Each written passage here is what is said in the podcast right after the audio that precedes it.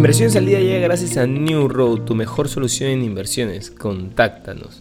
Hoy, en el plano local, el reporte periódico del FMI dice que la recuperación económica del Perú ha sido sólida, pero nos enfrentamos a riesgos internos y externos a la baja.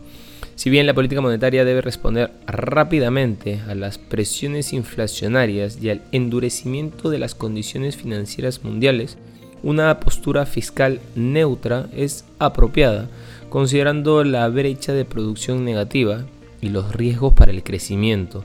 Además, a mediano plazo la productividad laboral puede verse afectada negativamente por los efectos devastadores de la pandemia. Por su parte, el tipo de cambio cotiza en los 3.72 soles. En los mercados internacionales, los futuros de los principales índices norteamericanos rebotan después de que ayer el SP 500 registrara el peor día desde octubre, con una caída cercana al 3%, con los inversores preocupados por la escalada de los precios del petróleo y la ralentización de crecimiento económico en medio de la invasión de Ucrania. Las bolsas asiáticas cotizaban con caídas, el Nikkei se deja un 1.71% y el compuesto de Shanghai cede un 2.35%. También cae el Hansen de Hong Kong un 1.76% y el Kospi de Seúl que resta un 1.09%. En commodities, el petróleo Brent sube un 3.5% hasta los 127 dólares frente a un West Texas que sube más de un 3%, llegando a los 123 dólares.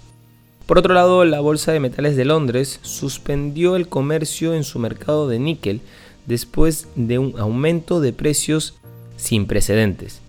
El níquel, utilizado en acero inoxidable y baterías de vehículos eléctricos, subió hasta un 250% en dos días para negociarse brevemente por encima de los 100 mil dólares la tonelada el martes temprano.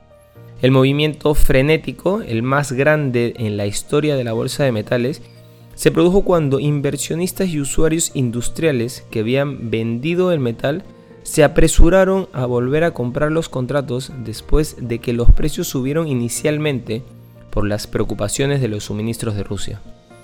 Y no queremos irnos sin mencionar hoy, en el Día Internacional de la Mujer, algunos caminos para cerrar la desigualdad.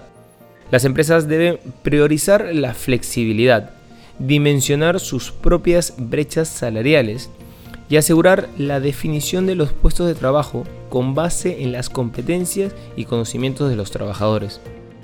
El Estado también juega un rol importante al generar e implementar iniciativas para garantizar que se reciba un salario por igual de trabajo entre hombres y mujeres. De esta manera se asegurará que se paguen de manera justa las actividades laborales al mismo tiempo que se incentiva la permanencia de las mujeres en el sector formal. Estas han sido las noticias más importantes de hoy, martes 8 de marzo del 2022. Yo soy Eduardo Ballesteros. Que tengas un feliz martes.